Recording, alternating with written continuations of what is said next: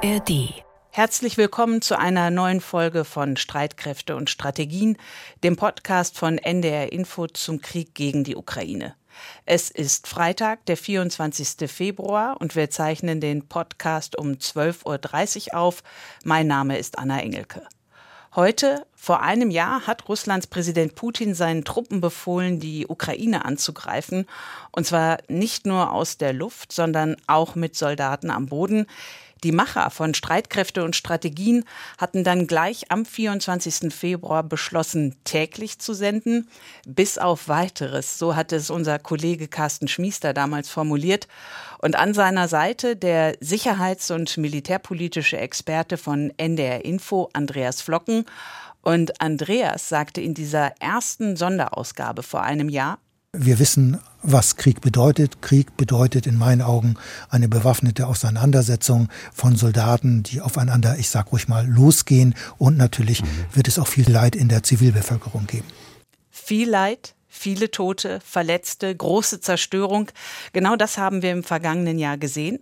Andreas Flocken ist eigentlich seit Oktober im Ruhestand, aber für diese besondere Ausgabe von Streitkräfte und Strategien ist er heute wieder ins Studio gekommen. Andreas, schön, dass du hier bist. Ja, hallo Anna, schön wieder hier zu sein, sage ich auch. Und so viel hat sich ja in diesem Podcast-Studio gar nicht geändert. Alles, würde ich fast sagen, wie gehabt. Ja, das stimmt. Wir haben ja gerade einen Auszug aus eurer ersten Sonderausgabe gehört und diese Ausgabe hat mich wirklich noch einmal mitgenommen an den Beginn dieses größten Krieges in Europa seit dem Ende des Zweiten Weltkriegs. Andreas, hättest du vor einem Jahr gedacht, dass Russland jetzt immer noch gegen die Ukraine Krieg führen würde? Nein, das muss ich so sagen, das war eigentlich nicht vorstellbar. Denn wie viele Militärexperten bin ich auch davon ausgegangen, dass der russische Feldzug relativ schnell zu Ende gehen würde. Auch das ist ja der Grund gewesen, dass wir diesen Podcast mit Kriegsbeginn täglich produziert haben, also auch an Wochenenden. Denn wurde das bis Anfang April gemacht, bis uns dann allmählich klar geworden ist, der Krieg würde länger dauern. Wir sind dann darauf gegangen, auf eine Frequenz äh, jeden Werktag an den Start zu gehen bis zum Sommer. Aber auch da zeichnete sich kein Ende des Krieges ab. Und das kann man ja auch bis heute so sagen, obwohl es immer wieder viele Prognosen jetzt auch gibt. Aber seriöserweise muss man einfach sagen, wann und wie der Krieg beendet wird, das lässt sich einfach nicht vorhersagen. Mhm. Nun hat das chinesische Außenministerium ja einen Zwölf-Punkte-Plan veröffentlicht, war ja angekündigt worden. Sie würden einen Friedensplan vorlegen. Unter anderem fordert China in diesem Plan eine Waffenruhe und Friedensverhandlungen. Dialog, äh, so die Chinesen, sei der einzige Weg zur Lösung der Krise. Die Souveränität aller Länder müsse gewahrt werden. Die Sicherheit eines Landes dürfe nicht zulasten der Sicherheit eines anderen Landes gehen. Und außerdem spricht sich China in dem Papier gegen den Einsatz von Atomwaffen aus. Wie schätzt du diese Initiative ein? Ja, also ich kann mir nicht vorstellen, dass sich die beiden Konfliktparteien auf Basis dieses Papiers an einen Verhandlungstisch setzen. Denn in dem Papier wird ja auch die Aussetzung von Sanktionen gefordert. Und das ist im Augenblick unvorstellbar. Also ich denke, mit diesem Papier will sich China vor allem als Vermittler präsentieren und vor allem auch dem globalen Süden zeigen, dass sich Peking auch um internationale Konflikte kümmert. Aber so richtig neutral ist Peking ja nicht in diesem Konflikt. Ich würde sagen, man hat eher eine prorussische Neutralität und das zeigt sich auch an Aussagen in diesem Papier wie, dass die Sicherheit in einer Region nur möglich sei, wenn sich Militärbündnisse nicht ausdehnen und damit wendet sich Peking gegen die NATO-Osterweiterung und teilt damit ja auch die Argumentation des Kreml. Wo du Kreml sagst, lass uns von diesem Zwölf-Punkte-Plan Chinas mal in Richtung Moskau schauen, auf Russland.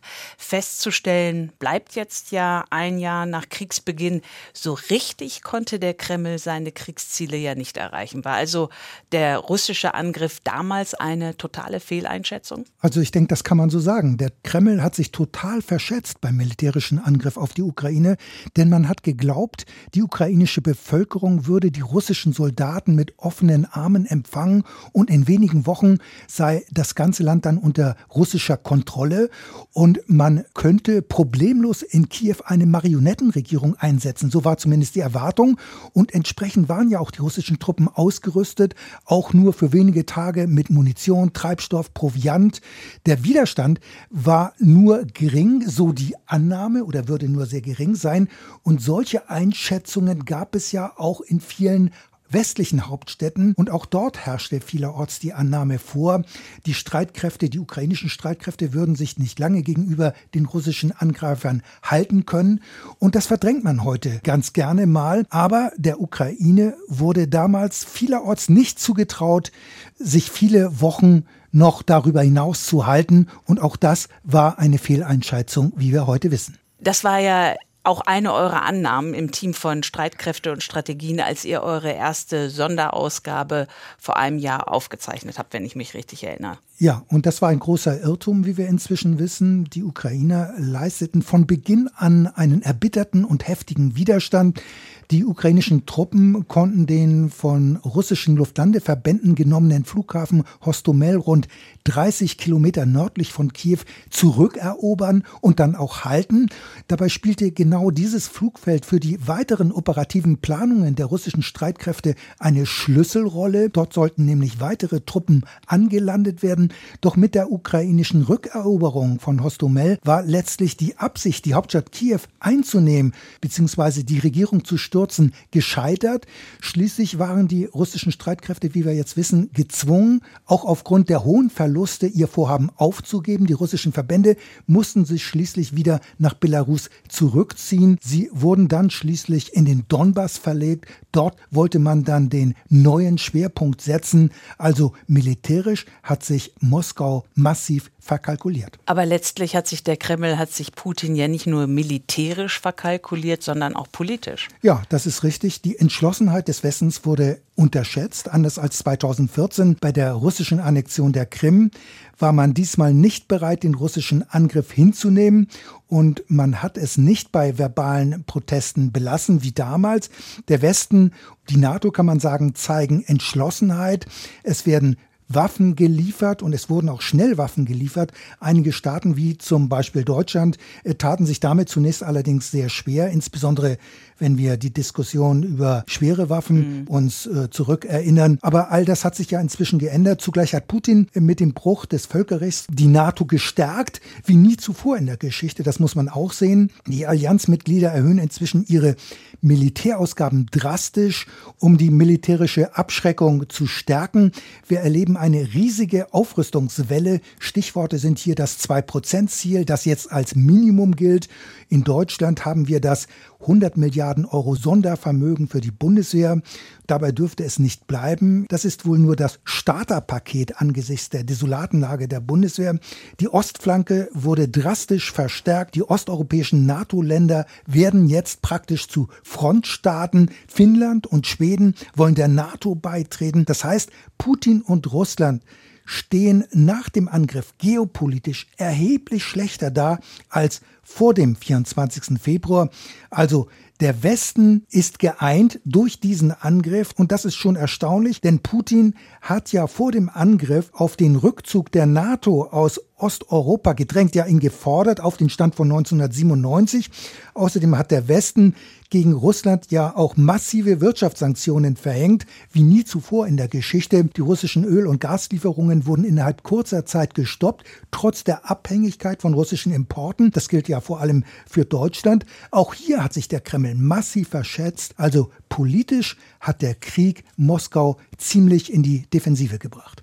Das ist wirklich eine beeindruckende Liste, die du da gerade aufgezählt hast an Versagen. Nun sind die russischen Streitkräfte nicht erfolgreich, aber Russland hält trotzdem an den Kriegszielen fest. Das hat Präsident Putin in seiner Rede zur Lage der Nation an diesem Dienstag noch einmal deutlich gemacht.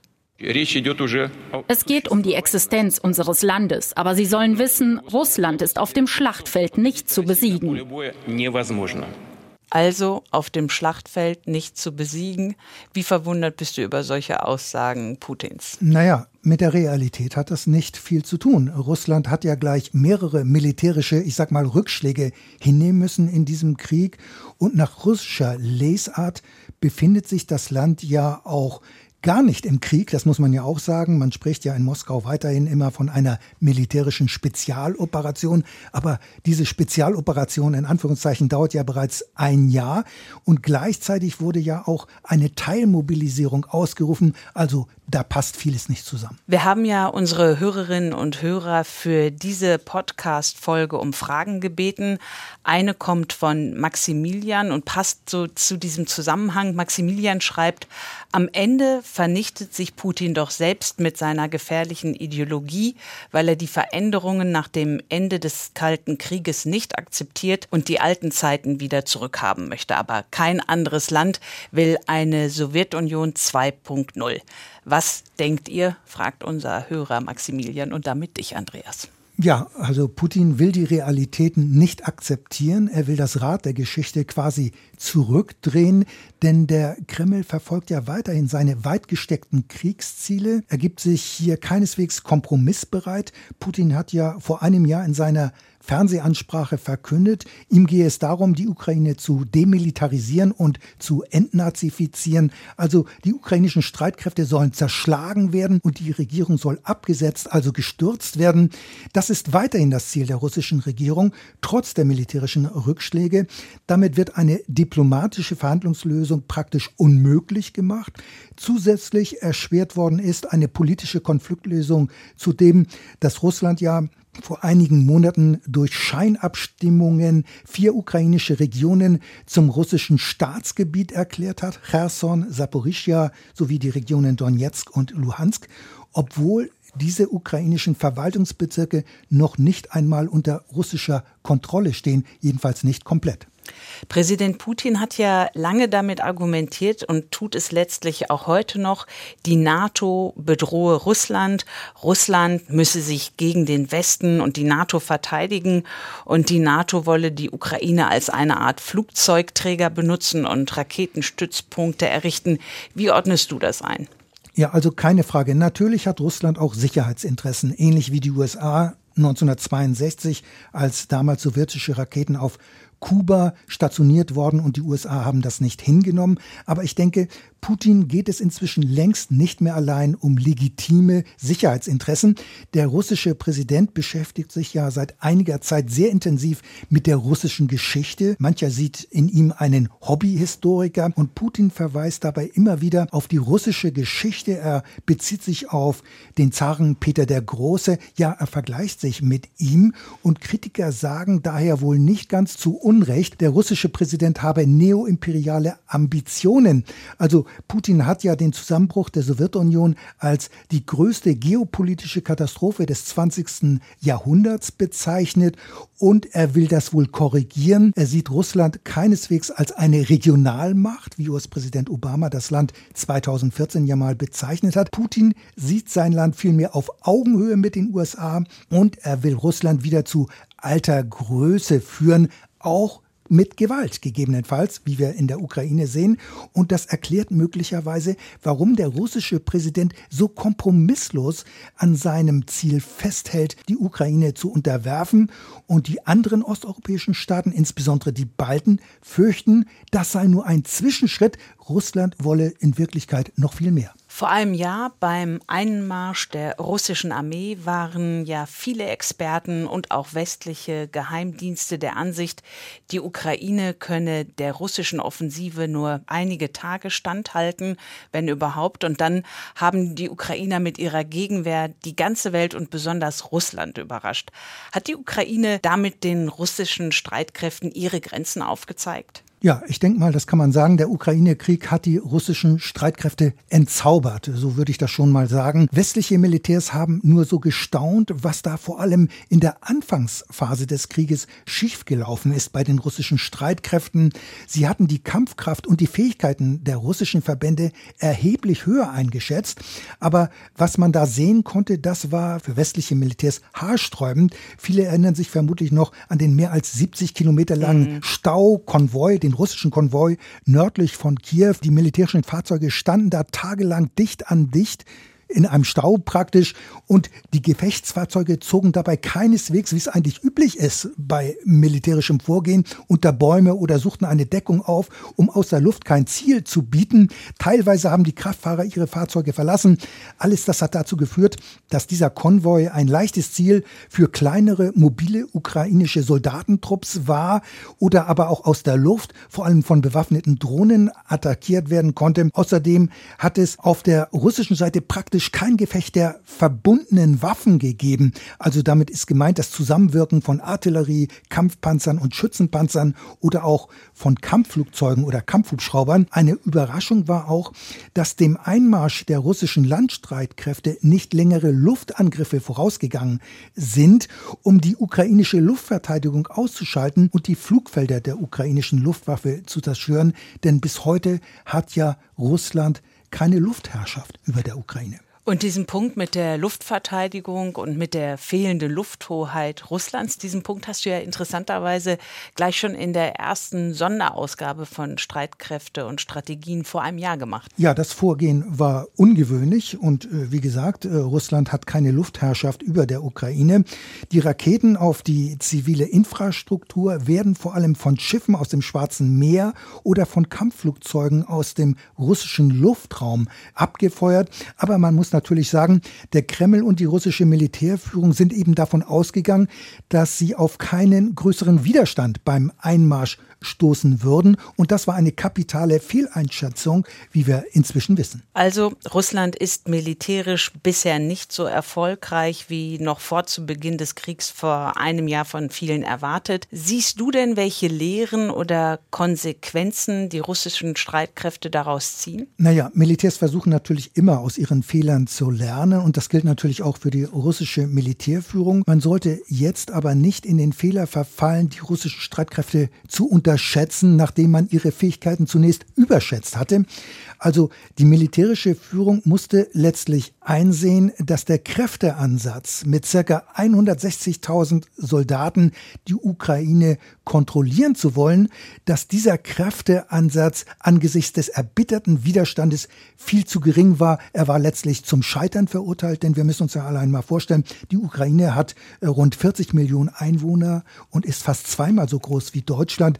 Aber bei diesem Kräfteansatz waren die russischen Streitkräfte überdehnt, daher auch damals relativ schnell, wenn auch nach einigen Monaten erst, der Abzug aus dem Norden. Der Schwerpunkt in der Ostukraine, also im Donbass, ist auch logistisch dann letztlich viel besser zu bewältigen, denn für den russischen Nachschub spielen Eisenbahnverbindungen eine ganz wichtige Rolle und eine Konsequenz war außerdem offenbar, dass die taktischen Bataillonsgruppen inzwischen für die Operationsführung an Bedeutung verloren haben. Äh, wir hatten ja damals häufiger darüber gesprochen, über diese taktischen Bataillonsgruppen und so eine Bataillonsgruppe ist ein Verband von 700 bis knapp 1000 Soldaten und so ein Verband umfasst Kampf- und Schützenpanzer sowie Artilleriegeschütze und auch Pioniere. Also diese Kampfverbände sind darauf ausgelegt, selbstständig operieren zu können, um selbstständig zu kämpfen. Der Angriff vor einem Jahr erfolgte mit bis zu 100 solcher taktischen Bataillonsgruppen. Aber wenn man jetzt mal schaut, diese Verbände, rund 100 Bataillonsgruppen, das ist ja nicht wenig. Das hat sich dennoch nicht bewährt. Ja, und die Gründe dafür waren unter anderem die unzureichenden Aufklärungskapazitäten in diesen Verbänden, denn sie gerieten oft in Hinterhalte und erlitten dabei erhebliche Verluste. Außerdem gab es wohl immer wieder Kommunikationsprobleme zwischen den einzelnen Einheiten. Es gab ja auch diverse Berichte, dass über Handys kommuniziert wurde oder über Walkie-Talkies. Außerdem gab es Probleme nach den Verlusten, diese Verbände wieder mit neuen Soldaten, wie die Militärs so sagen, aufzufüllen. Denn das setzt alles eine gründliche Ausbildung voraus, denn nur dann ist ein effektives Zusammenwirken der verschiedenen Einheiten bzw. Truppengattungen möglich. Inzwischen setzt die russische Militärführung bei ihren Vorstößen vor allem auf Artillerie und Infanterie, also so wie sich das bei den Kämpfen um Bachmut seit Monaten zeigt. Also die Angriffe werden durch die Artillerie vorbereitet und dann versuchen die Soldaten in kleineren Gruppen vorzustürmen, unter erheblichen Verlusten. Außerdem versucht parallel Russland weiterhin durch Raketen- und Drohnenangriffe auf die zivile Infrastruktur, also vor allem auf Energieeinrichtungen und Umspannwerke, die Moral und den Widerstandswillen der Ukrainer zu brechen. Ob dieses Vorgehen aber erfolgreich ist, ich denke mal, das darf bezweifelt werden. Zu den militärischen Fähigkeiten Russlands haben wir auch eine E-Mail von einem Hörer bekommen, Norbert Ott. Und ihm geht es um die wehrfähige Bevölkerung. Er fragt nach den Faktoren Truppenstärke und Rekrutierung. Je höher die Verluste der Soldaten, desto mehr müsste Russland doch davon profitieren, fragt Norbert Ott. Ja, man muss sehen, äh, Russland ist erheblich größer als die Ukraine und kann dadurch auch wesentlich mehr Soldaten aufbieten, sage ich jetzt mal so. Der Kreml hat ja bereits vor einigen Monaten die Teilmobilisierung ausgerufen. Das heißt, es sind mehr als 300.000 Männer zusätzlich einberufen worden. Und hier könnte man wohl auch noch weiter nachlegen. Die Streitkräfte der Ukraine hatten bei Beginn des Krieges einen Umfang von rund 200.000 Soldaten. Präsident Zelensky sprach aber während des Krieges von mehr als 700.000 Männern und Frauen, die zur Verfügung stünden. Trotzdem auf Dauer, das stimmt, hat Russland das größere Rekrutierungspotenzial, gerade wenn es zu einem längeren Abnutzungskrieg kommen würde. Allerdings setzt die Ukraine offenbar auf die gründliche Vorbereitung ihrer Soldaten, nicht auf eine Kurz- und Schnellausbildung. Außerdem ist zu hören, dass die ukrainischen Verbände an den Frontabschnitten rotieren. Das heißt, sie werden herausgelöst und durch frische Truppen ersetzt und gehen dann wieder in die Kampfzone hinein. Also der Eindruck ist, dass dies auf russischer Seite kaum passiert oder überhaupt nicht. Aber richtig ist trotzdem, je länger der Krieg dauert, umso mehr würde Russland davon profitieren, rein militärisch gesehen. Opfer und Verluste würde es überall geben. Das heißt, die Ukraine kann kein Interesse an einem lang andauernden Abnutzungskrieg haben. Du hast die äh, Verluste und die Opfer schon angesprochen. Wir haben keine belastbaren Zahlen, wie viele Soldaten bisher in diesem Krieg gestorben sind, weder auf der ukrainischen noch auf der russischen Seite. Nur so viel, es soll hohe Verluste geben, vor allem russische. Jetzt mal mit Blick auf äh, diese möglicherweise hohen Verluste. Was für eine Rolle spielt dabei, dass die russischen Streitkräfte zum Teil zusammengewürfelt sind und manche von ihnen auch miteinander in Konkurrenz stehen? Also wenn wir zum einen auf die regulären russischen Streitkräfte auf der einen Seite schauen und dann auf der anderen Seite die Söldner der Gruppe Wagner und darunter sind ja viele ehemalige Häftlinge. Also wie schätzt du das ein? Ja, zunächst einmal, es stimmt, äh, wirklich belastbare Zahlen über die Verluste auf beiden Seiten, die gibt es nicht. Bestenfalls Schätzungen. Kiew und Moskau sind da offiziell sehr zurückhaltend, denn die wirklichen Opferzahlen könnten die eigene Bevölkerung demoralisieren und auch entmutigen. Und der Kreml hat nach meiner Erinnerung vor einigen Monaten mal von knapp 6000 toten russischen Soldaten aber, gesprochen. Aber das ist ja nicht realistisch, oder? Die Zahl dürfte natürlich erheblich höher liegen und der US-Generalstabschef Milley hatte im November die Zahl der Verluste auf rund 100.000 geschätzt und zwar auf beiden Seiten. Dazu muss man auch noch sagen, Verluste, also Casualties, umfassen alle ausgefallenen Soldaten, also getötete, verwundete, aber auch vermisste, gefangen genommene Personen. Möglicherweise sind diese Zahlen in den vergangenen Monaten und Wochen noch erheblich weiter gestiegen, denn das britische Verteidigungsministerium sprach kürzlich von möglicherweise 175.000 Verlusten allein auf russischer Seite und die Zahl der Toten wurde dabei auf 40 bis 60.000 geschätzt und verursacht seien die Verluste vor allem durch die gegnerische Artillerie. Besonders hoch seien die Verluste der von dir eben erwähnten äh, Wagner-Gruppe, also der Söldnergruppe. Dort betrage die Verlustrate um die 50 Prozent. Und wenn diese Angaben nur annähernd stimmen, sind dies ganz horrende Zahlen, die etwas an die Abnutzungsschlachten im Ersten Weltkrieg erinnern. Nur noch mal zur Erinnerung, im Afghanistan-Krieg sind damals 15.000 sowjetische Soldaten getötet worden, allerdings über einen Zeitraum von zehn Jahren. Und in der Ukraine dürfte diese Zahl nach ein Jahr Krieg bereits weit überschritten sein, auf russischer Seite vor allem. Der Blutzoll in diesem mörderischen Krieg, der ist immens und ein Ende dieses brutalen Abnutzungskrieges, dieser Abnutzungsschlachten wie jetzt in Bachmut, so ein Ende ist weiterhin nicht in Sicht. Unser Hörer Karl Schmidt hat in diesem Zusammenhang eine konkrete Frage an dich mit Blick auf die verschiedenen Republiken und Volksgruppen in Russland, vor allem auf Burjatien im fernen Osten. Karl Schmidt schreibt, in dem derzeitigen Krieg kommt es in dieser Volksgruppe im Verhältnis zu Gesamtrussland zu den meisten Toten. Und er fragt, wenn die Buryaten sich eines Tages das nicht mehr gefallen lassen und wegen der hohen Verluste in ihren eigenen Reihen mit Russland nichts mehr zu tun haben wollen, kommt es dann zu Auflösungskriegen, wie zum Beispiel bei der Auflösung von Jugoslawien. Ja, erstmal ist es in der Tat richtig, äh, dass Russland ein Vielvölkerstaat ist, wie bereits die UdSSR. Und es kommt immer wieder zu Spannungen zwischen Russen und anderen Nationalitäten. Und das gilt natürlich auch für die Streitkräfte. Und das zeigte sich gerade auch bei der Teilmobilisierung, vor allem im asiatischen Teil Russlands. Denn manche Betroffenen wollten gar nicht einsehen, warum sie eingezogen werden und für Russland in den Krieg ziehen sollen. Insbesondere, wenn ihre Region von der Zentralregierung im fernen Moskau wirtschaftlich weitgehend vernachlässigt wird. Deshalb kam es ja auch vor allem in diesen Regionen unter anderem zu Anschlägen auf Rekrutierungsbehörden und anderen Einrichtungen. Allerdings ist auch versucht worden, mit vergleichsweise hohen Geldsummen Freiwillige zum Kriegsdienst in der Region zu bewegen. Es hat ja eine Phase gegeben, wo jede Region, jede Teilrepublik freiwilligen Verbände für die sogenannte Spezialoperation aufstellen sollte. Es hat aber immer wieder auch Berichte gegeben, dass sich zum Beispiel muslimische Soldaten aufgelehnt haben gegen ihre russischen Vorgesetzten, manchmal schon, weil die zugesagten Zahlungen, die versprochen worden sind, dann letztlich doch nicht erfolgt waren. Und es gab gab auch Berichte über Schießereien mit Toten. Also die Zusammensetzung der russischen Streitkräfte ist ziemlich heterogen.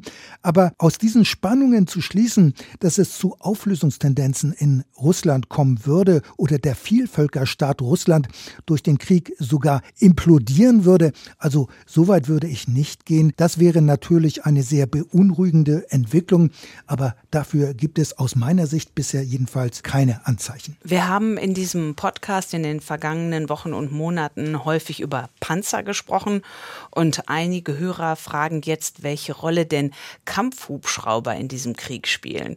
Zum Beispiel Jan Emele, er schreibt, Kampfhubschrauber waren in den 90er Jahren als die neuen Panzer der Lüfte propagiert worden. Und auch unsere Hörer Klaus-Peter Greschke und Hendrik Janssen fragen nach dem Einsatz von Kampfhubschraubern, auch mit Blick auf die kürzere Ausbildung von Piloten für Kampfhubschrauber Hubschraubern im Vergleich zu Kampfjets. Ja, also in der Ukraine setzen beide Seiten Transport- und auch Kampfhubschrauber ein.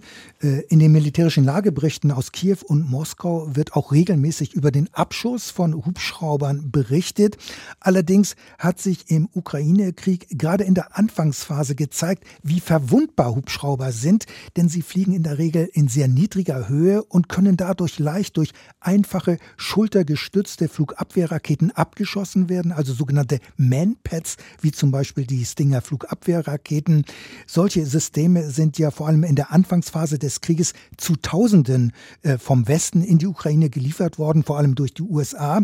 Und diese Waffen werden auch Fire and Forget Systeme genannt. Das heißt, sie sind einfach und sehr leicht zu bedienen. Etwas vereinfacht ausgedrückt, braucht der Schütze sein Ziel, also den Hubschrauber beispielsweise, nur grob anvisieren, den Feuerknopf drücken und alles andere macht dann die Rakete mit ihrem Hitzesuchkopf von selbst. Also die Trefferquote ist sehr hoch, wie man hört.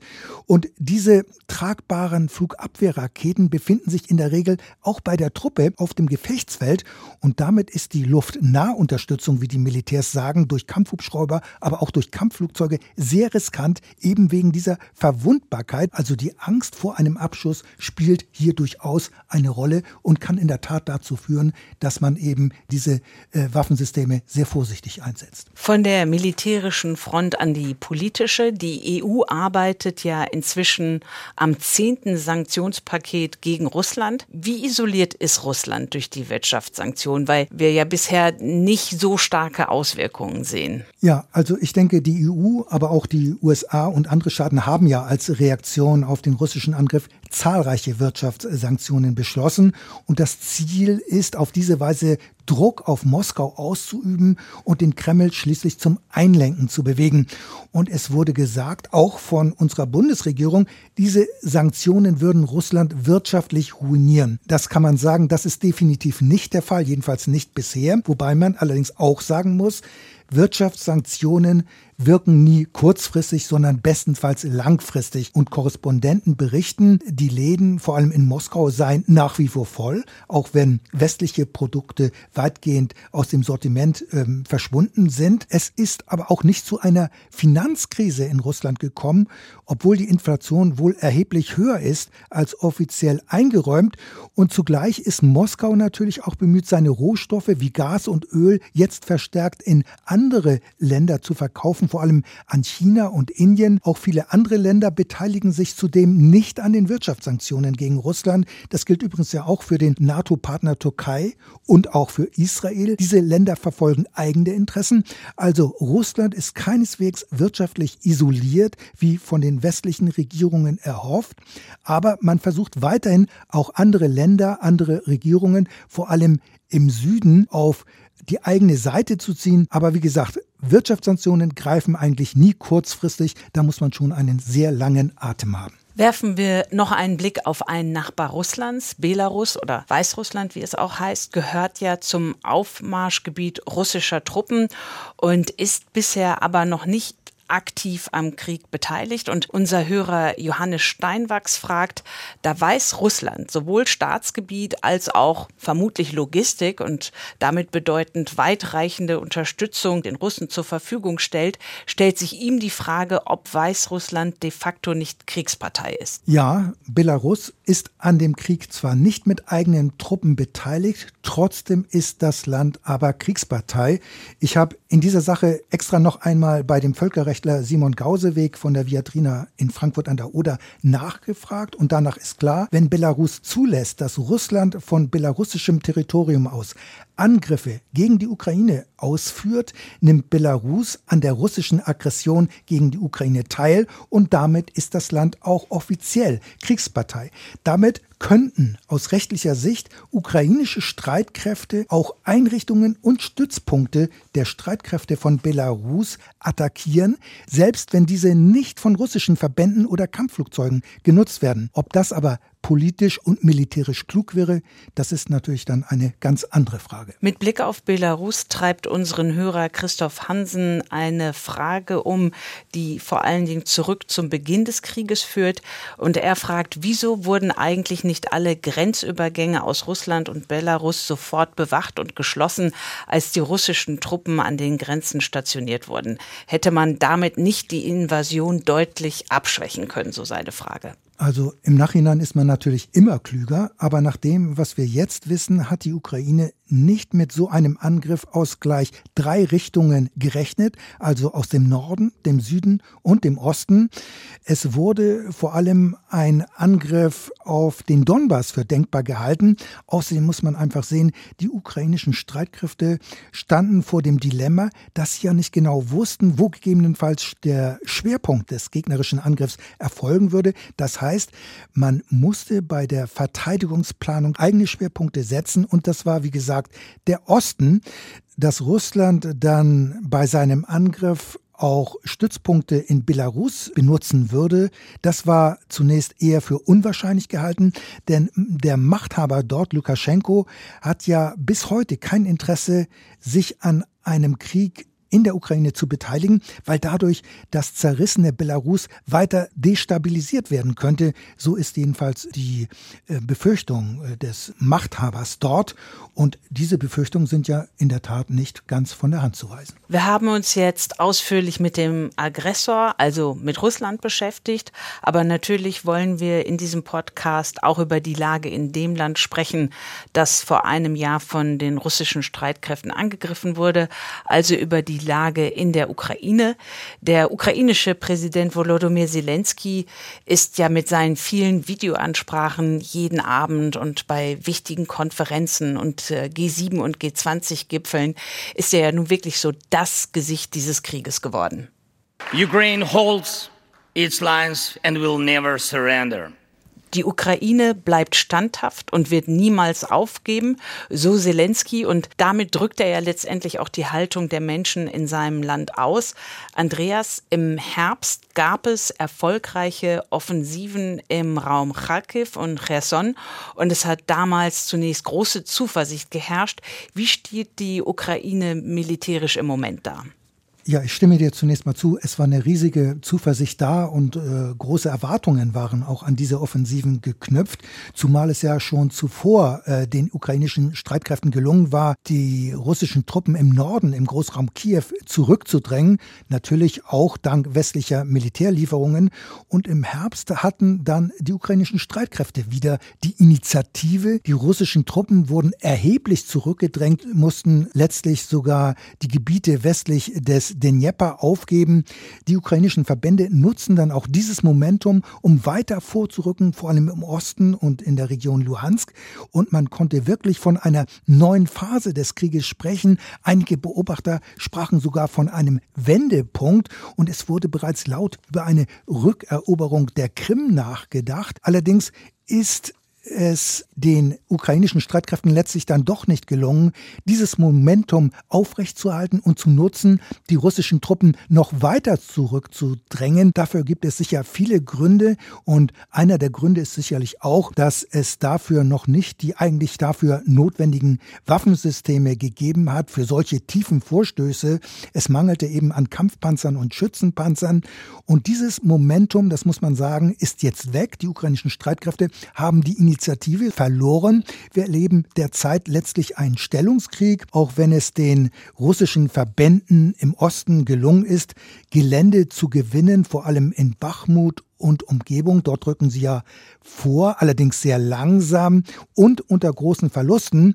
Und Russland hat ja aber auch rund 300.000 Soldaten mobilisiert. Ein Großteil von ihnen ist allerdings noch nicht in der Kampfzone, wird offenbar noch ausgebildet. Und ob ihr Einsatz letztlich die große Wende für Russland bringen wird, das darf allerdings bezweifelt werden. Viele Beobachter gehen davon aus, dass die russischen Streitkräfte vermutlich nicht mehr zu größeren Offensiven in der Lage sind. Das heißt, es läuft letztlich alles auf einen langwierigen Abnutzungskrieg hinaus, in der dann beide Seiten hohe Verluste haben könnten. Von dem, was du beschreibst, erinnert dann ja einiges an den Ersten Weltkrieg und die Westfront, wo es ja einen jahrelangen Stellungskrieg gab.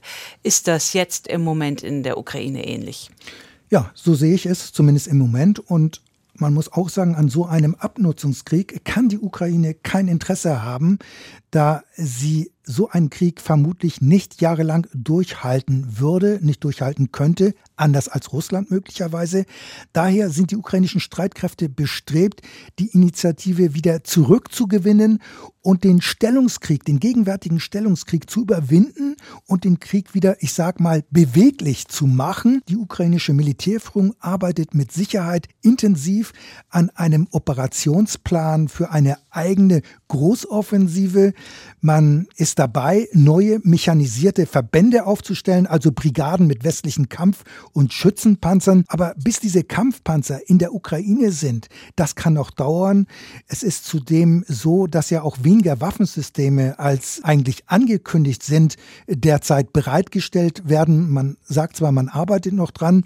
Und zudem ist die Ausbildung der ukrainischen Soldaten ja erst gerade angelaufen. Abgeschlossen sein wird sie vermutlich Ende März, Anfang April. Aber man muss auch sehen, auch wenn kriegserfahrene ukrainische Soldaten ausgebildet werden, dann können sie dieses Gerät, Leopard, Marder etc. zwar bedienen, aber sie müssen diese Systeme perfekt beherrschen, um im Gefecht bestehen zu können. Und das ist nochmal eine ganz andere Sache. Und das geht nicht von heute auf morgen.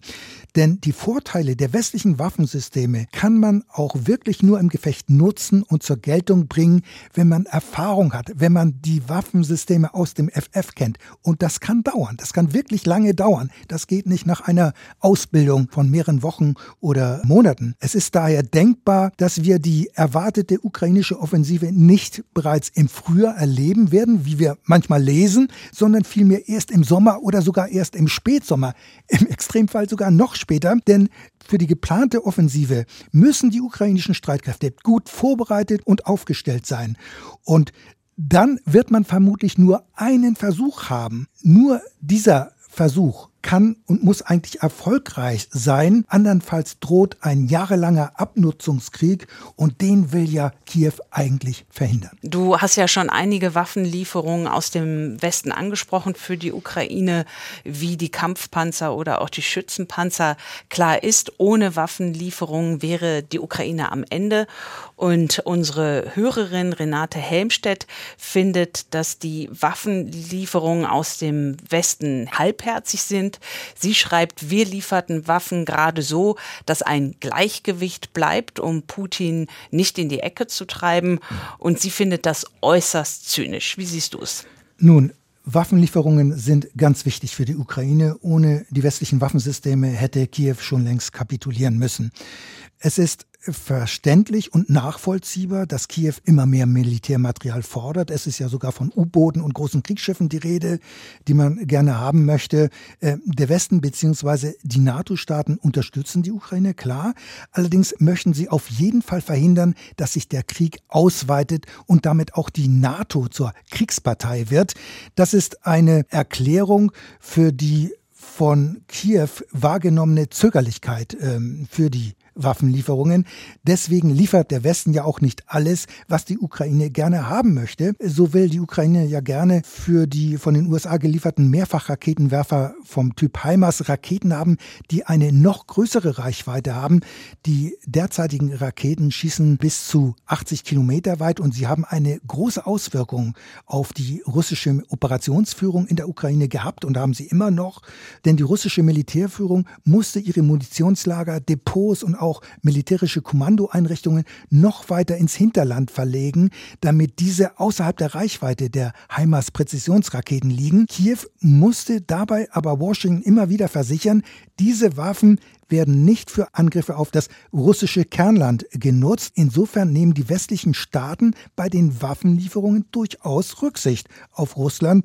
Schon seit längerem aber versucht äh, die Ukraine auch Präzisionswaffen mit bis zu 300 Kilometern Reichweite zu bekommen. Das hat die US-Regierung bisher aus den eben genannten Gründen immer wieder abgelehnt. Dafür werden aber demnächst Raketen für die Mehrfachraketenwerfer geliefert, die Ziele in 150 Kilometer Entfernung präzise treffen können. Ein weiterer Aspekt für die zögerlichen Waffenlieferungen ist aber auch, dass viele westliche Streitkräfte selbst Defizite und große Lücken im eigenen Waffenarsenal haben. Das gilt nicht nur für die Bundeswehr. Dort äh, heißt es ja, gibt es Munition für gerade mal zwei Tage. So hatte ja auch vor einiger Zeit der Heeresinspekteur damals eingeräumt, die Landstreitkräfte der Bundeswehr seien blank. Und da hat sich auch bis heute nicht viel geändert. Und daher gibt man von dem ohnehin wenigen Material natürlich nur ungern noch etwas ab, weil man dann ja noch weniger hat.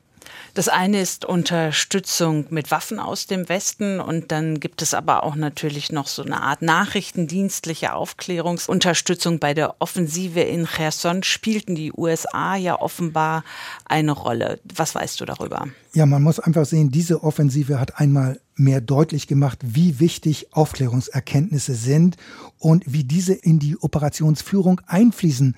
Und eine wichtige Rolle spielten diese, wie gesagt, bei der Offensive bei Cherson, denn dort hat es zuvor Simulationen der US-Militärs gegeben, sogenannte Wargames, und die Wargames hatten wir damals auch ausführlich in einem unserer Podcasts bei Streitkräfte und Strategien thematisiert, denn die ukrainische Führung hatte damals vor, nur in Cherson eine ganz große Offensive anzustreben und beim Durchspielen der jeweiligen Optionen mit Hilfe der US-Militärs hat man aber schnell festgestellt, das wird alles so wie geplant nicht klappen und daher hat man sich dann entschlossen, praktisch aus einer Offensive zwei Offensiven zu machen, also auch im Nordosten, im Großraum Kharkiv eine Offensive durchzuführen.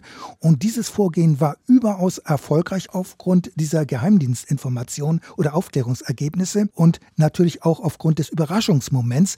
Und deutlich wird eben dadurch einmal mehr, wie wichtig Aufklärungsergebnisse der USA sind, sogenannte Echtzeitinformationen. Die sind mindestens genauso wichtig wie Waffensysteme, denn ein genaues Lagebild ist immer die Voraussetzung für eine erfolgreiche Militäroperation. Wenn man kein vernünftiges Lagebild hat, dann helfen auch die besten Waffensysteme nichts. Dann ist man auf dem Gefechtsfeld quasi blind. Und hier unterstützen die USA offenbar ganz erheblich die Ukraine, was natürlich nicht an die große Glocke gehängt wird. Wir müssen da nicht nur an US-Satelliten denken. Im Luftraum an der Grenze zur Ukraine sind US-Aufklärungsmaschinen und Aufklärungsdrohnen unterwegs, die tief in das Land hineinblicken können und auch hineinhören können und den Kriegsverlauf und die Gefechte beobachten. Stichworte sind da Großdrohnen wie Global Hawk oder die AWACS Überwachungsmaschinen oder auch J-Stars. Dieses Flugzeug ist darauf ausgelegt, Truppenbewegungen auf dem Boden zu identifizieren und damit können selbst einzelne Gefechtsfahrzeuge erkannt werden. Und ich gehe davon aus, dass diese Aufklärungsdaten der Ukraine zur Verfügung gestellt werden. Und kürzlich berichtete die Washington Post, dass praktisch jeder ukrainische Angriff mit den Mehrfachraketenwerfern HIMARS von Militärs auf einem US-Stützpunkt in einem NATO-Staat überprüft wird, denn die Raketen sind ziemlich teuer und man will offenbar sicherstellen und sichergehen, dass diese Angriffe, wenn sie gestartet werden, auch erfolgreich sind. Nochmal zu den Waffenlieferungen. Wie viel hat denn die Zögerlichkeit bei Waffenlieferungen aus dem Westen auch etwas damit zu tun, den russischen Präsidenten nicht zu reizen, um eine Eskalation zu verhindern? Russland ist ja Atommacht, darauf macht ja Putin auch immer wieder aufmerksam. Ja, das würde ich auch so sehen. Es ist zwar sehr unwahrscheinlich, dass Russland in dem Ukraine-Krieg nukleare Gefechtsfeldwaffen einsetzt, weil das militärisch überhaupt keinen Sinn machen würde. Im Gegenteil, es würde die ohnehin schwierige russische Operationsführung noch weiter erschweren. Aber man muss das immer im Hinterkopf haben, dass Russland eine Atommacht ist und darf das nicht verdrängen und muss das im Grunde genommen immer wissen, dass es zu solchen Einsätzen kommen könnte. Wenn wir auf den Krieg schauen und auf das Kriegsziel, hat in diesem Zusammenhang eine, eine weitere Frage unsere Hörerin Renate Helmstedt. Sie sagt, welchen Unterschied gibt es zwischen dem Kriegsziel von Kanzler Scholz, der ja immer sagt, Russland darf diesen Krieg nicht gewinnen, und zwischen dem Kriegsziel, was die Außenministerin Annalena Baerbock formuliert und zuletzt auch äh, Verteidigungsminister Boris Pistorius, und zwar die Ukraine muss diesen Krieg gewinnen. Erklärst du das auch mit dem Blick darauf, Putin nicht zu sehr in die Enge zu treiben? Nun, erstmal, ich persönlich habe grundsätzlich ein Problem mit den Begriffen gewinnen und verlieren. Ich denke, wenn es Krieg gibt, sind beide Seiten äh, erstmal Verlierer. Insofern habe ich ein Problem damit. Das ist für mich irgendwie typisch amerikanisch, sage ich jetzt mal so. Also die Bundesregierung hat das Ziel, die Ukraine bei der Wiederherstellung ihrer territorialen Integrität militärisch zu unterstützen. Und da sehe ich jetzt erstmal auch grundsätzlich keinen Unterschied zwischen dem Bundeskanzler und äh, Frau Baerbock oder Herrn Pistorius. Und ja, man muss muss bei Waffenlieferungen auch die langfristigen Folgen bedenken und das heißt in meinen Augen auch mögliche Reaktionen, eventuell auch Kurzschlussreaktionen des Kreml einbeziehen. Und Bundeskanzler Scholz hat seine Position am Wochenende auf der Münchner Sicherheitskonferenz in meinen Augen nochmal auf den Punkt gebracht. Er sagte da, äh, wichtig sei eine Balance zu finden zwischen bestmöglicher Unterstützung der Ukraine und der Vermeidung einer ungewollten Eskalation. Aber natürlich natürlich muss man schon sagen, muss sich die Bundesregierung vorwerfen lassen, sich bei der Abwägung regelmäßig ziemlich viel Zeit zu lassen. Zeit, die die Ukraine eigentlich gar nicht hat. Das heißt, die Lieferung von Kampfpanzern war absehbar und man hätte schon frühzeitig die Voraussetzungen dafür schaffen können, zum Beispiel Absprachen treffen oder auch mit der Ausbildung ukrainischer Panzerbesatzungen beginnen können, bereits ohne eine formelle Entscheidung. Das wäre in meinen Augen zugleich ein starkes Signal an Moskau gewesen. Allerdings hat der Bundeskanzler bei seiner zögerlichen Haltung offenbar auch die Stimmung der Bevölkerung im Blick. Die steht nämlich keineswegs so klar hinter Waffenlieferungen, wie es der Blick in die deutschen Medien manchmal suggeriert. Und nach einer kürzlich bekannt gewordenen Meinungsumfrage sind nur 45 Prozent der Deutschen bereit, selbst einem angegriffenen NATO-Staat militärischen Beistand zu leisten. In Ostdeutschland sind die Zahlen sogar noch erheblich niedriger. Das heißt, Deutschland ist eine, wie man manchmal sagt, postheroische Gesellschaft. Man will möglichst keine Opfer bringen, lehnt auch legitime Gewalt eher ab. In der Ukraine ist das ganz anders im Gegensatz zu Deutschland. Da könnte man quasi von einer heroischen Gesellschaft sprechen. Man ist dort bereit und willens, sich zu verteidigen und nimmt dafür auch große Opfer in Kauf. Unser Hörer Ante Pivac hat zu den zögerlichen Waffenlieferungen des Westens diese These. Er schreibt, ist es das Interesse der USA, Russland in diesen Krieg so lange reinzuziehen, bis es derart geschwächt ist, dass es ähnliche Operationen nicht mehr durchführen kann? Also der Hörer hat ja in seiner Mail sich die Antwort praktisch selbst gegeben. Er hat dort in seiner Mail nämlich Pentagon-Chef Austin zitiert. Der US-Verteidigungsminister hat nämlich auf der ersten Sitzung der Ukraine-Kontaktgruppe im April vergangenen Jahres auf dem US-Stützpunkt Rammstein Folgendes gesagt. Wir wollen Russland in dem Ausmaß geschwächt sehen, dass es die Art von Dingen, die es mit dem Einmarsch in die Ukraine getan hat, nicht mehr machen kann. Und er fuhr dann fort, Russland habe bereits viele militärische Fähigkeiten und viele seiner Truppen verloren. Es gehe darum sicherzustellen, dass Russland seine vorige Einsatzfähigkeit nicht schnell wieder aufbauen könne. Das hat Austin meines Wissens so nicht noch einmal wiederholt, aber es macht doch deutlich, wie unterschiedlich die Interessen der Ukraine Unterstützerstaaten sind. Also Austin wollte zumindest in dieser Phase das Militärpotenzial der russischen Streitkräfte schwächen.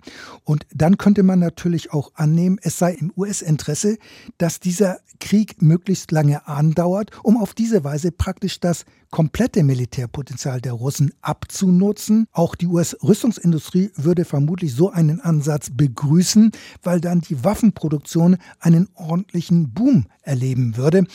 Aber so ein langer Krieg, der kann nicht im Interesse der Ukraine sein. Kiew will die russischen Truppen zurückdrängen, und zwar so schnell wie möglich. Und man will nicht in einen langen Abnutzungskrieg verstrickt werden, verwickelt werden. Also die Kriegsziele sind durchaus unterschiedlich, auch im Westen. Die Diskussion über diese Kriegsziele wird mit Sicherheit noch einmal groß aufkommen, wenn die geplante ukrainische Offensive gegebenenfalls erfolgreich ist.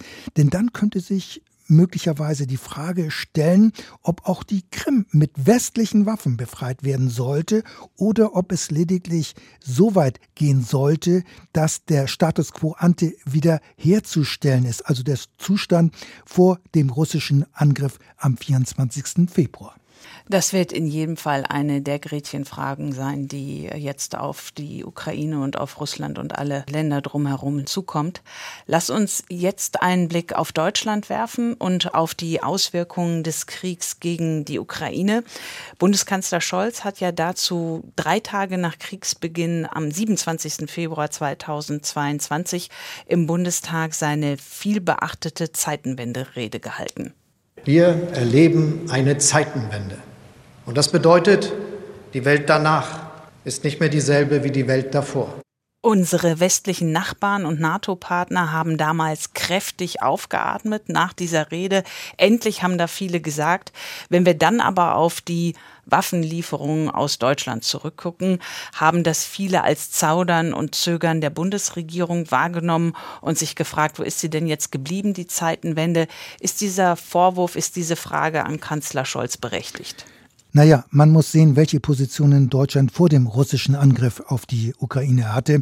Es hat eine restriktive Rüstungsexportpolitik gegeben. Waffenlieferungen in Spannungsgebiete waren nicht erlaubt, wenngleich es hier durchaus eine Lücke zwischen Anspruch und Wirklichkeit gegeben hat. Aber durch den Ukraine-Krieg hat es hier eine Kehrtwende gegeben. Schwere Waffen werden jetzt auch in ein Kriegsgebiet geliefert, zudem auch gegen eine Atommacht genutzt. Und dann muss man natürlich auch den historischen Kontext sehen. Also ich meine den deutschen Überfall auf die Sowjetunion 1941 und ich denke, man darf diesen Zusammenhang nicht ganz ausblenden. Und vor diesem Hintergrund hat Deutschland, so finde ich es, einen ziemlich großen Schritt gemacht. Und dieser Kontext erklärt aber auch, warum sich Deutschland bei Waffenlieferungen trotz der eingeläuteten Zeitenwende weiterhin erheblich schwerer tut, beispielsweise als Großbritannien oder Frankreich das Abwägen des Bundeskanzlers oder auch das Zögern, wie man es eben formulieren möchte, in jedem Fall dieses Schritt-für-Schritt-Verhalten von Olaf Scholz wird auch in Zusammenhang mit der russischen Drohung mit dem Einsatz von Atomwaffen gestellt. Der Kanzler selbst hat das ja auch mal in einem Interview getan. Wie schätzt du die Eskalationsgefahr ein? Ja, Sicherlich, die Eskalationsgefahr spielt ebenfalls eine Rolle. Die Furcht vor einem dritten Weltkrieg, der Begriff ist ja auch schon mal gefallen. Daher ja auch das Credo des Bundeskanzlers bei Waffenlieferungen im Gleichschritt mit den USA und anderen Bündnismitgliedern zu marschieren. Allerdings passt das oft nicht zu dem neuen Anspruch der Bundesregierung, auch Führungsmacht in Europa zu sein. Denn eine Führungsmacht muss vorangehen und nicht immer nach links und rechts schauen und gucken, was die anderen gerade machen. Diesen Eindruck hat man aber oft bei der Ukraine-Politik des Kanzleramtes. Die Zeitenwende-Rede hat auch bei vielen Hörerinnen und Hörern von uns Eindruck hinterlassen. Sie machen sich aber Sorgen, dass diese Ruckrede bei der Bundeswehr nicht wirklich angekommen ist.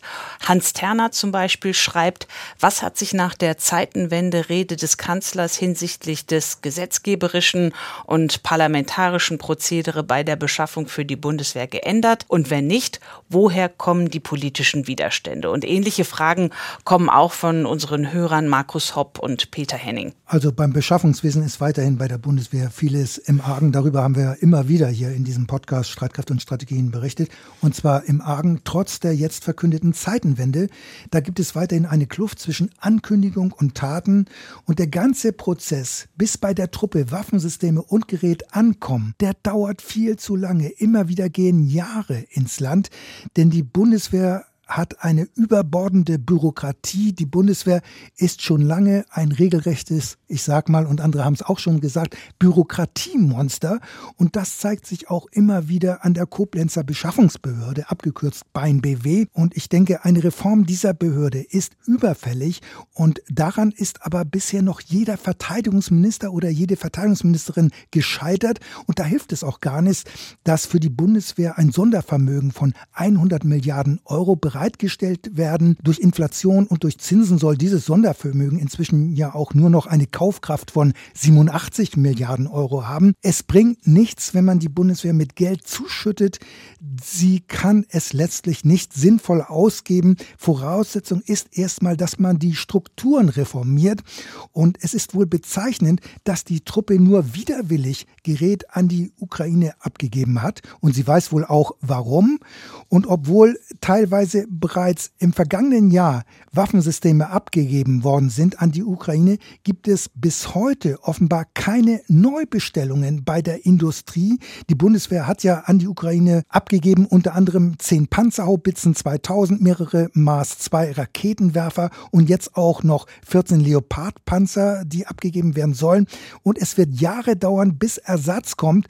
Und allein vor diesem Hintergrund, ähm, dass Material an die Ukraine abgegeben worden ist, ist die Bundeswehr inzwischen noch weniger verteidigungs- oder abwehrbereit als vor dem russischen Angriff auf die Ukraine. Bei der Beschaffung gibt es weiterhin erhebliche Defizite und die sogenannte Vollausstattung. Auf diese wird die Truppe noch lange warten müssen. Unter Vollausstattung, um das einfach nochmal zu sagen, heißt eben, dass die Verbände die Fahrzeuge und das Gerät zu 100 Prozent haben, das eigentlich für ihren Auftrag notwendig ist. In der Regel ist man aber immer noch weiterhin erst bei 70 Prozent, manchmal sogar noch weniger.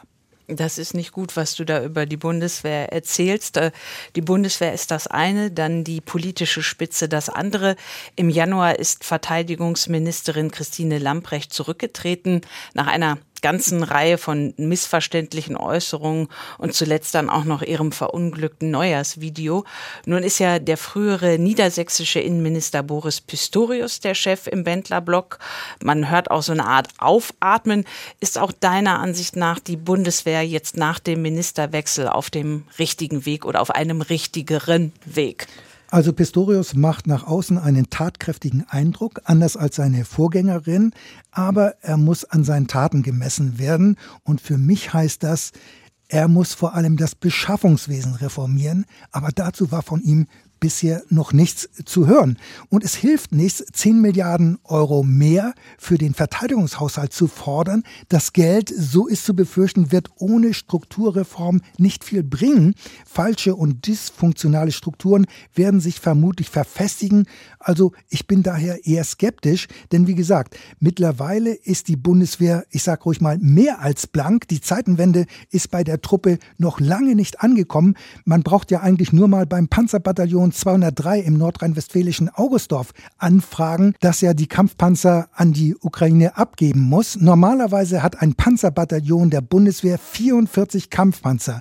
Der Verband in Augustdorf hatte aber bisher schon nur 30 Kampfpanzer, rund 30 Kampfpanzer muss man genauer sagen. Und jetzt sind es offenbar nur noch nach dem Abgeben eine Handvoll von Leopardpanzern. Und bis sich das wiederum ändert, bis man aufstocken kann, wird das mindestens zwei Jahre dauern. Voraussichtlich wird das alles noch länger dauern. Und der Verband in Augustdorf ist daher für die nächste Zeit nur noch auf dem Papier ein Panzerbataillon. Dabei hat die Bundeswehr insgesamt lediglich sechs Panzerbataillone. Sechs. Also es sieht eher düster aus, obwohl die Bundeswehr nach außen immer wieder Zuversicht vermittelt. Aber ob das auch realistisch ist, da habe ich so meine Zweifel. Wir kommen langsam zum Ende. Jetzt, auch ein Jahr nach dem russischen Überfall auf die Ukraine, ist ja nach wie vor keine diplomatische Lösung in Sicht. Wie siehst du die weitere Entwicklung? Also im Augenblick sind die Fronten auf beiden Seiten äh, verhärtet. Kiew und Moskau glauben, dass sie mit militärischen Instrumenten mehr erreichen können als mit Verhandlungen. Und erst wenn beide Seiten zu dem Schluss kommen, dass sie ihre Ziele nicht mehr mit den Streitkräften erreichen können, dann hat die Diplomatie wieder eine Chance. Der Westen will natürlich verhindern, dass spätere Verhandlungen nicht aus einer Position der Schwäche geführt werden von Seiten der Ukraine. Daher ja auch diese Waffenlieferung, dass da ein Gleichgewicht auch da ist.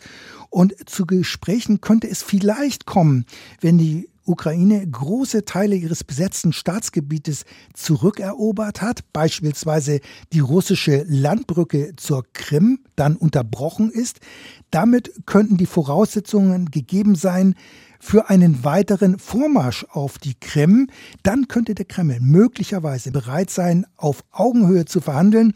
Im Augenblick aber setzt Putin vor allem auf die Kriegsmüdigkeit des Westens. Er glaubt offensichtlich, dass er den längeren Atem hat, gerade bei dem sich abzeichnenden Abnutzungskrieg. Denn der russische Präsident geht davon aus, dass er militärische Rückschläge verkraften kann der Westen allerdings nicht. Umgekehrt will man auf westlicher Seite auf jeden Fall verhindern, dass Moskaus völkerrechtswidriger Angriffskrieg belohnt wird. Das würde nämlich Moskau nur ermuntern, gegebenenfalls auch gegenüber anderen Ländern militärisch vorzugehen. Daher auch das Ziel, die territoriale Integrität der Ukraine muss wiederhergestellt werden. Es ist aber schwer vorstellbar, dass Moskau die Landbrücke zur Krim oder auch die Stadt Mariupol auf dem Verhandlungsweg aufgeben würde. Also diese Gebiete hat man ja auch annektiert. Das heißt, sie gehören aus Kreml-Sicht zum russischen Staatsgebiet und das macht alles eine Verhandlungslösung im Augenblick sehr, sehr schwierig. Wir haben in dieser Folge zum Jahrestag des russischen Überfalls auf die Ukraine wesentlich mehr über Krieg gesprochen als über Frieden. Was geht dir durch den Kopf, wenn du auf das vergangene Jahr zurückblickst und vor allem, wenn du auf die nächsten Monate und Jahre schaust, die noch vor uns liegen?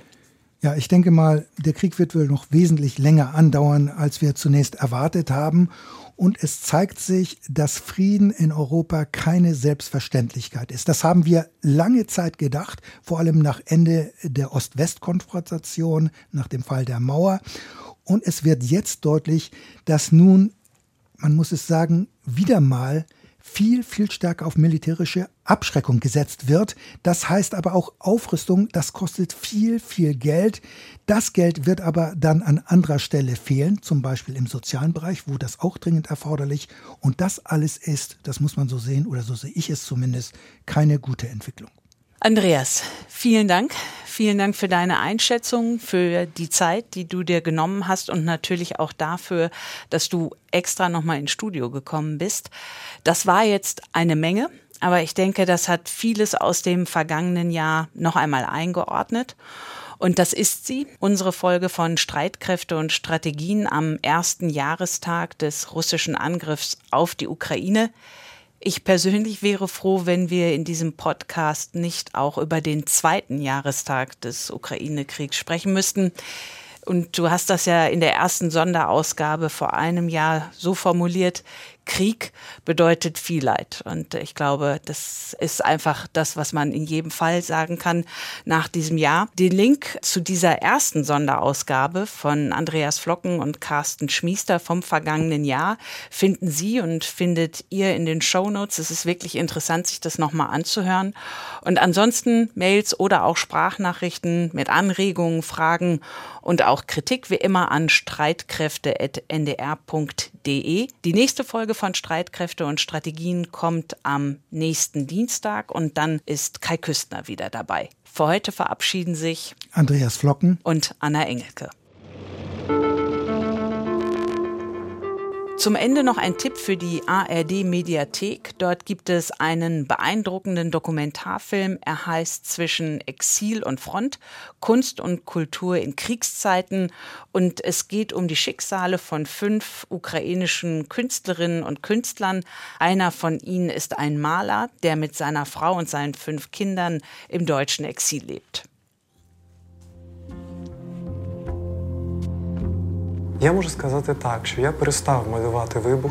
Ich male keine Explosionen mehr, weil ich am eigenen Leib erfahren habe, wie es sich anfühlt, welche zu erleben. Wenn ich diese Erfahrung schon früher gemacht hätte, hätte ich wahrscheinlich schon eher aufgehört, sie zu malen. Die Doku spielt hier in Deutschland und in der Ukraine.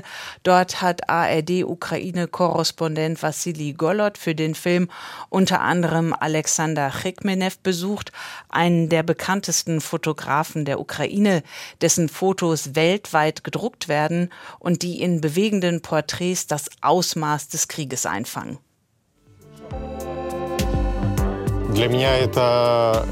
Meine Kamera ist die Waffe, die ich am besten beherrsche. Und sie schießt viel weiter als eine Kalaschnikow.